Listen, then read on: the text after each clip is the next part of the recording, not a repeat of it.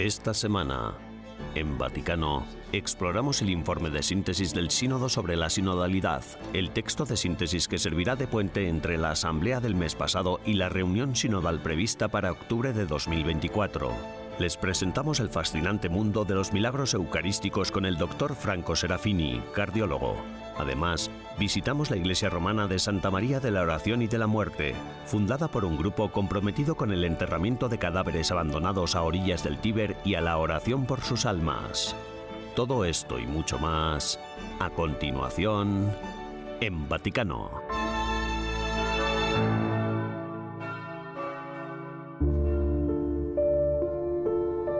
Jueves 2 de noviembre, a las 10 de la mañana, el Papa Francisco celebró la misa por todos los fieles difuntos en el centenario de la Guerra de Roma, el memorial de guerra del barrio de Testaccio que custodia los restos de los militares pertenecientes a la Commonwealth caídos en Roma durante la Segunda Guerra Mundial. La celebración de un giorno come oggi ci porta due pensieri. La celebración de un día como hoy nos trae dos pensamientos, memoria y esperanza. Memoria. Memoria de aquellos que han partido antes que nosotros y en la misericordia de Dios fueron recibidos. Esto es un misterio, esta gran misericordia del Señor. Il nostro cammino, la nostra strada. Y luego la esperanza. Esperanza, esto es una memoria que mira hacia adelante, que mira nuestro viaje, nuestro camino, nuestra senda. Caminamos hacia un encuentro, todos nosotros, con el Señor. La speranza che mai delude, mai. El Día de los Difuntos, también llamado Conmemoración de los Fieles Difuntos, es un día de oración y recuerdo de los fieles difuntos que se celebra el 2 de noviembre. En este día, el clero debe rezar el oficio de difuntos y todas las misas deben ser de requiem, excepto una de la fiesta en curso, que es de obligación. Este año, el Santo Padre celebró una misa por todos los difuntos en el Cementerio de Guerra de Roma. El Cementerio de Guerra de Roma se extiende a lo largo y dentro de las murallas aurelianas de la antigua ciudad de Roma y contiene 426 sepulturas de la Commonwealth de la Segunda Guerra Mundial. Io vorrei soffermarmi su una cosa che mi è accaduto all'entrata, no? Io guardavo, Quiero hablar un poco acerca de algo que vi en la entrada cuando llegué. Estaba observando la edad de estos caídos. La mayoría murió entre las edades de 20 y 30, vidas truncadas, y no pude evitar pensar en las guerras de hoy. Hoy en día está ocurriendo lo mismo. Tanta gente joven en las guerras alrededor del mundo, cuántas personas muertas. Destruimos vidas sin siquiera darnos cuenta, sin pensarlo. Hoy, al pensar en los muertos y en el recuerdo de los muertos, pedimos al Señor la paz para que las personas dejen de matarse entre sí. perché la gente non si uccida più nelle guerre. Este mes de noviembre, sigamos el ejemplo del Santo Padre y no nos olvidemos de rezar por todos los fieles difuntos.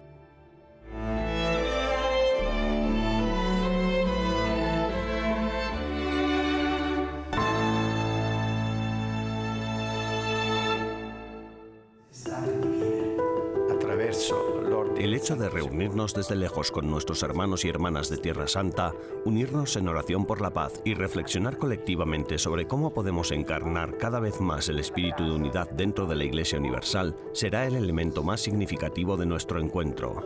Con estas palabras, el cardenal Fernando Filoni ha introducido esta mañana, en la oficina de prensa de la Santa Sede, la presentación del Consejo 2023 de la Orden Ecuestre del Santo Sepulcro de Jerusalén. Como gran maestre de la orden, el cardenal Filoni se centró en el tema de esta reunión que tendrá lugar en Roma del 6 al 10 de noviembre. Esta Asamblea General reúne a los delegados responsables de las distintas estructuras periféricas de la orden dispersas por todo el mundo. We think that the formation is an essential point. Creemos que la formación es un punto esencial, en primer lugar para entender lo que somos y lo que hacemos, Y en segundo lugar, para que aquellos que quieran unirse entiendan bien lo importante que es nuestra misión en Tierra Santa, necesitada de espiritualidad, comprensión y capacidad. La Orden Ecuestre del Santo Sepulcro de Jerusalén es una institución laica de derecho pontificio y cuenta actualmente con 30.000 miembros presentes en los cinco continentes.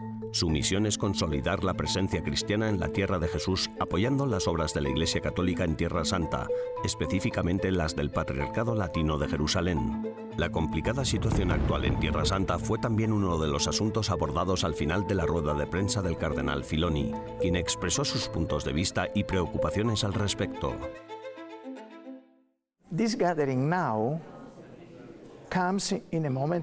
esta reunión llega en un momento muy dramático para Palestina, para Israel, con tantas personas asesinadas de modo inverosímil. Y ahora el pueblo palestino está siendo duramente atacado. Nosotros, por supuesto, entendemos que aunque no seamos parte de unos ni otros, todavía tenemos un papel importante en este momento, especialmente en el apoyo a todo el pueblo, cristianos o no cristianos, a todos los que están allí our people, Christian, not Christian, all those who are there.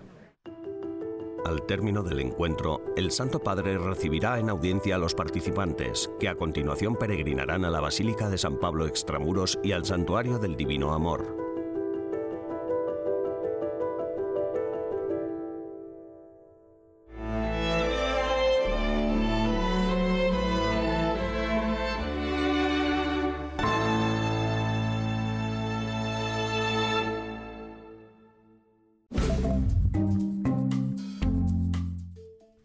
Y bienvenidos a las novedades del Vaticano de esta semana, las noticias más relevantes del Santo Padre y del Vaticano. En la fiesta de Nuestra Señora, Reina de Palestina y de Tierra Santa, el patriarca latino de Jerusalén, el cardenal Pizzaballa, le ha consagrado la iglesia local y toda la tierra. En presencia de algunos centenares de fieles, el cardenal presidió una misa en el santuario dedicado a la Virgen en Deir Rafat. El santuario está situado a medio camino entre Tel Aviv y Jerusalén, en las regiones de la antigua Palestina, en la frontera de la Filistea bíblica. El Papa Francisco animó a un grupo de mujeres que escaparon de organizaciones criminales en Italia a seguir luchando a pesar del miedo recordándoles que no están solas. El Santo Padre dijo, Vosotras, queridas mujeres, habéis nacido y crecido en contextos corrompidos por el crimen mafioso y habéis decidido salir de él. Bendigo vuestra elección y os animo a seguir adelante. Y añadió, No estáis solas, seguid luchando. El Vaticano ha anunciado que el Papa Francisco ha decidido levantar la prescripción del caso del padre Marco Rupnik, el ex sacerdote jesuita y artista de mosaicos acusado de graves abusos contra mujeres. Tras la revelación anteriormente de que Rupnik había vuelto al ministerio sacerdotal en una diócesis de su Eslovenia natal a pesar de las acusaciones, la oficina de prensa de la Santa Sede emitió un comunicado en el que decía que el pontífice había pedido una revisión del caso de Rupnik.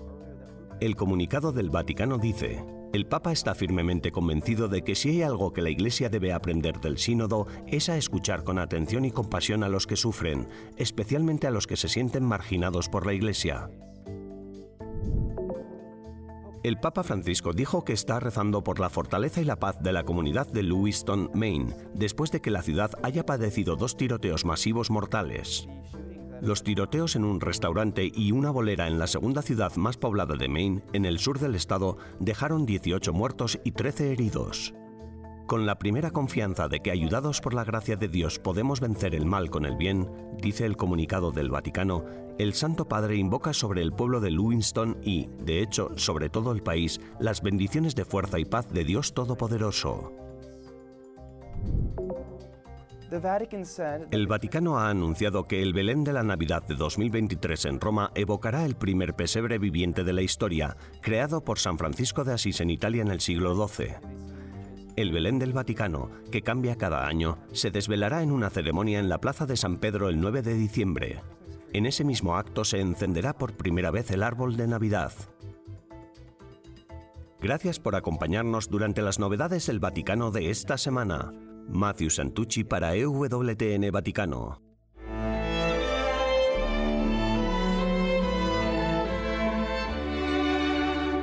En breves instantes regresamos con más en Vaticano.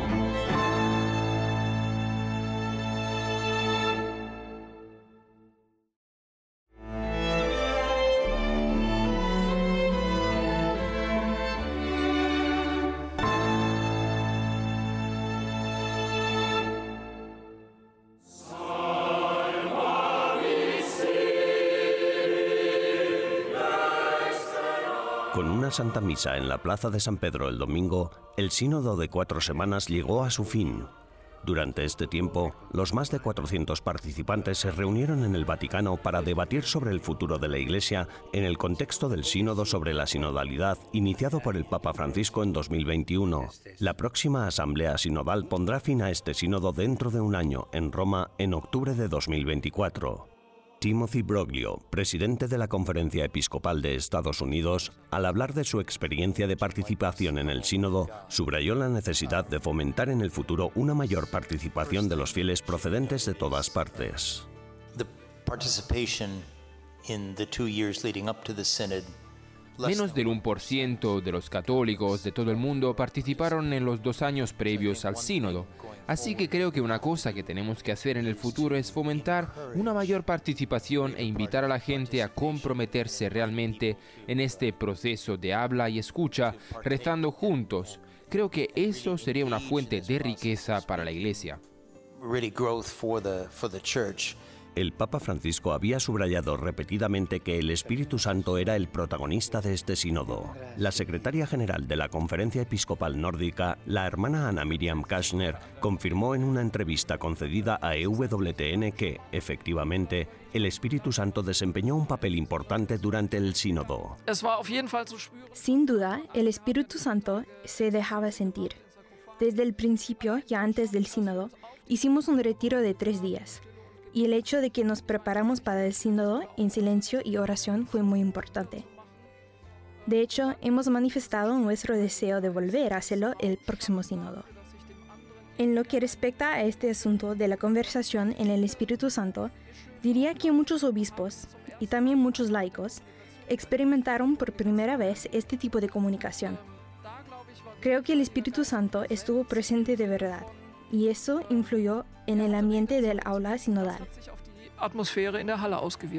El cardenal Michael Cherny, prefecto del Dicasterio para la Promoción del Desarrollo Humano Integral, subrayó que lo que hay que cambiar no son las estructuras de la Iglesia en sí, sino la forma de tratarlas. I think what we're going to uh, Creo que lo que descubriremos no es lo que podría considerarse una idea nueva, sino que aprenderemos a vivir dentro de esas estructuras o a movernos con esas estructuras. Tal vez incluso sea mejor decir que esas estructuras se moverán con nosotros de forma sinodal y que esto permitirá que esas estructuras, que de suyo ya es una palabra algo rígida e inflexible, sean más sencillas y puedan cumplir mejor su propósito.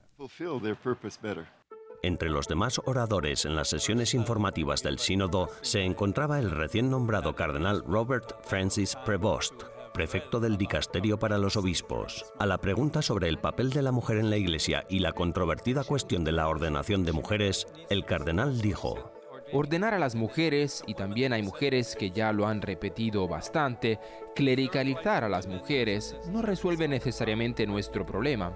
Es más, podría crear un nuevo problema. Tal vez necesitemos desde perspectivas diferentes una nueva comprensión o una comprensión diferente del liderazgo, del poder, de la autoridad y del servicio, sobre todo del servicio en la iglesia. Esto, si se quiere, sí podría ser algo que mujeres y hombres aportasen a la vida de la iglesia. El informe de síntesis presentado al final del sínodo tiene 40 páginas. Los participantes en el sínodo, como el obispo alemán Stefan Oster, intentarán ahora dar el siguiente paso. Espero que consigamos algo parecido a una guía porque ya tenemos la experiencia de que 40 páginas de un tema denso y rico en contenido probablemente no serán leídas por mucha gente. Por eso espero que consigamos algo más conciso. Contaré con alegría el camino recorrido y también intentaré poner en práctica el método aquí y allá. Intentaré contar con entusiasmo cómo fue posible que culturas y posiciones completamente diferentes se encontraran. pero por supuesto esto no será fácil. Ahora, en el aula sinodal se nos escucha hablar con entusiasmo de lo que hemos vivido, pero no será igual para los que no lo han vivido. Y cuando me regrese a casa y cuente a mi comunidad que todo fue magnífico, pero que ahora tocaba llevarlo a la práctica, no sé si a ellos también les parecerá tan estupendo y seguirán la corriente. Por eso, al final del sínodo se esperaba con impaciencia el discurso del Papa Francisco, pero fue sorprendentemente breve y subrayó una vez más que escuchar al Espíritu Santo es lo más importante. Quiero recordar que el protagonista del sínodo es el Espíritu Santo. Gracias de corazón a todos. Una última pregunta. ¿Qué es lo que a ustedes les da esperanza? Jesucristo. Cuando miro a mi Señor, pienso, ¿por qué más debería vivir? Quiero proclamarlo a Él. No sabría para qué más vivir.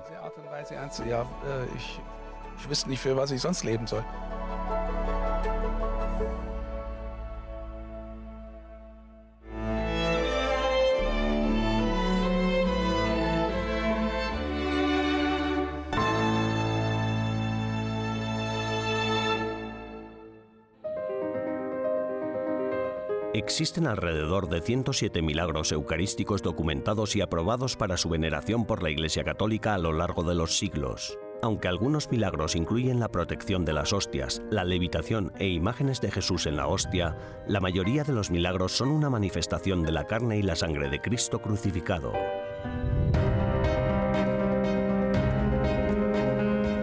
Acompáñenos mientras nos sentamos con el doctor Franco Serafini, cardiólogo de Bolonia, Italia, que ha dedicado su vida a examinar los milagros eucarísticos.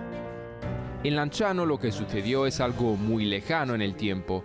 La historia, que es más una leyenda que historia, nos habla de un monje de espiritualidad basiliana que un día, durante el siglo VIII, estaba celebrando la misa, pero dudaba de la verdadera presencia de Jesucristo en el vino y en el pan, y como respuesta a su falta de fe, ocurrió un milagro. En el momento de la consagración, cuando sujetaba la forma en sus manos, el pan se convirtió en carne y el vino en sangre. El interés del doctor Franco Serafini por los milagros eucarísticos comenzó hace unos ocho años. El cardiólogo italiano sabía que se habían examinado científicamente varios milagros eucarísticos, pero no conseguía encontrar ninguna documentación original y además, consciente de su inmenso potencial apologético, Serafini decidió viajar por el mundo para examinar él mismo algunos de esos milagros. Busqué el documento original disponible en las diócesis de todo el mundo, en América del Sur, en Polonia o aquí en Italia, y también fui personalmente a los lugares para conocer a los testigos y a los médicos que participan en estudios recientes.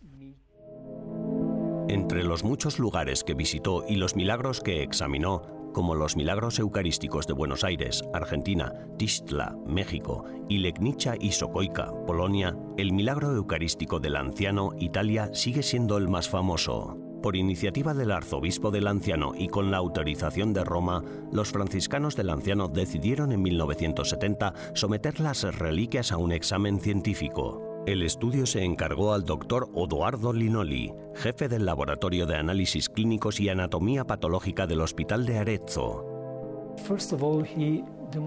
En primer lugar, demostró que la carne es tejido miocárdico, es decir, es un fragmento de corazón. Segundo, que la sangre es sangre verdadera. Y tercero, que la carne y la sangre son humanas.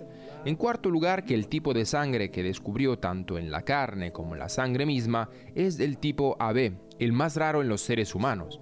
Y en quinto lugar también descubrió la presencia de proteínas con una relación electroforética similar a la de la sangre fresca. Y seis, que la sangre contaba con presencia de minerales. Lo particular de los milagros eucarísticos es que también suelen tener características científicamente inexplicables e irreproducibles. Por ejemplo, tanto en Tixla, México, como en Sokolska, Polonia, las hostias milagrosas y los tejidos del corazón están inexplicablemente entrelazados a nivel microscópico. Además de estas cualidades únicas, los cinco milagros eucarísticos que el doctor Serafini examinó de cerca presentan cuatro características comunes. Lo que hemos encontrado en todas y cada una de las cinco veces es la presencia de corazón de tejido miocárdico sufriente. Además contamos con, por supuesto, la sangre. También tenemos el tipo de sangre. Es del grupo sanguíneo AB, el mismo grupo sanguíneo que también se encuentra en la ropa de la pasión, como el sudario y también se ha conseguido obtener resultados de ADN, puesto que las pruebas confirman la presencia de ADN. Pero este ADN se comporta de una manera muy extraña, porque es un ADN escurridizo.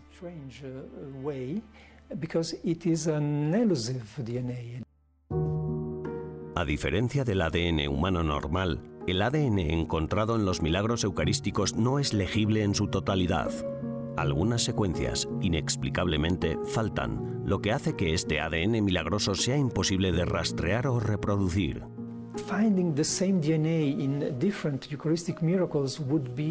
Considero que la hipótesis a este respecto debe ser el hecho de que encontrar el mismo ADN en diferentes milagros eucarísticos sería demasiada confirmación de la autenticidad de la Eucaristía católica. Sería algo demasiado fuerte, demasiado algo que aniquilaría, destruiría y humillaría nuestra fe. Es que en la Eucaristía tenemos que creer. No debemos conocer la Eucaristía como un hecho probado y científico. A la luz de estos intrigantes hallazgos y de la naturaleza enigmática del ADN en los milagros eucarísticos, el doctor Franco Serafini cree que la ausencia de ADN fácilmente rastreable en estos milagros podría servir a un propósito superior. Para él, la posibilidad de una conexión biológica indiscutible podría eclipsar la esencia de la propia creencia.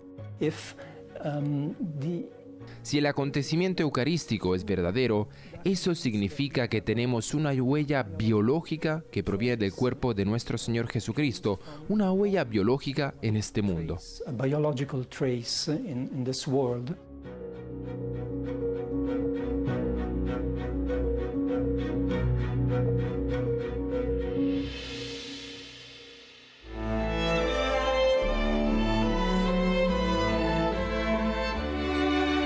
Tras una breve pausa, regresamos con más en Vaticano.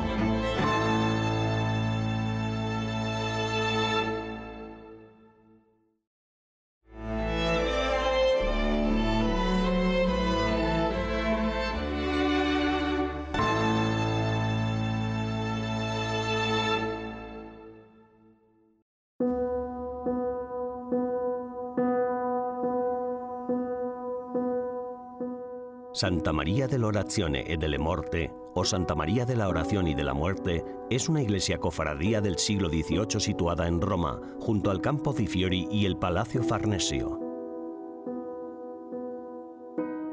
Está dedicada a la Santísima Virgen María, bajo el título especial de Nuestra Señora de la Oración y de la Muerte. La iglesia se fundó en 1576 para dar sepultura adecuada a los cadáveres abandonados aunque solía incluir enormes bóvedas donde se enterraban más de 8.000 cadáveres, la mayoría de las bóvedas fueron destruidas durante otras construcciones en 1886. Sus orígenes se remontan a una cofradía fundada en 1538 y asociada a la Basílica de San Lorenzo in Damaso. La Compañía de la Muerte o Compañía de la Oración y de la Muerte era una asociación informal de laicos preocupados por la situación de los cadáveres que se encontraban abandonados en el campo y en el río de Roma. Los cuerpos no recibían una sepultura adecuada y los campesinos pobres se deshacían de sus muertos en lugar de llevarlos a la ciudad para un entierro apropiado. En 1552, el Papa Julio III otorgó a la asociación el Estatuto de Cofradía Piadosa. En ella, el Papa dejaba claro que la nueva cofradía no solo debía enterrar a los cadáveres, sino también rezar por las almas que se encontraban en ellos. La pequeña iglesia, al igual que el cementerio anexo, resultó insuficiente en el siglo XVII. Por ello, en 1732 se inició un proyecto de reconstrucción completa. El arquitecto fue Ferdinando Fuga. Famosamente, adornó el exterior con calaveras, hay esqueletos incrustados en la pared, cráneos grabados amontonados en estanterías, huesos apilados en el altar y convertidos en una cruz. Incluso las lámparas de araña están hechas con huesos humanos. Una guadaña acecha cerca del altar. El nuevo trazado incluía un cementerio a lo largo de la orilla del río. El cementerio original de la cofradía se mantuvo en funcionamiento hasta el siglo XIX. Los registros de la cofradía muestran que enterró unos 8.600 cadáveres entre 1552 y 1896. Esto suponía unos 25 al año.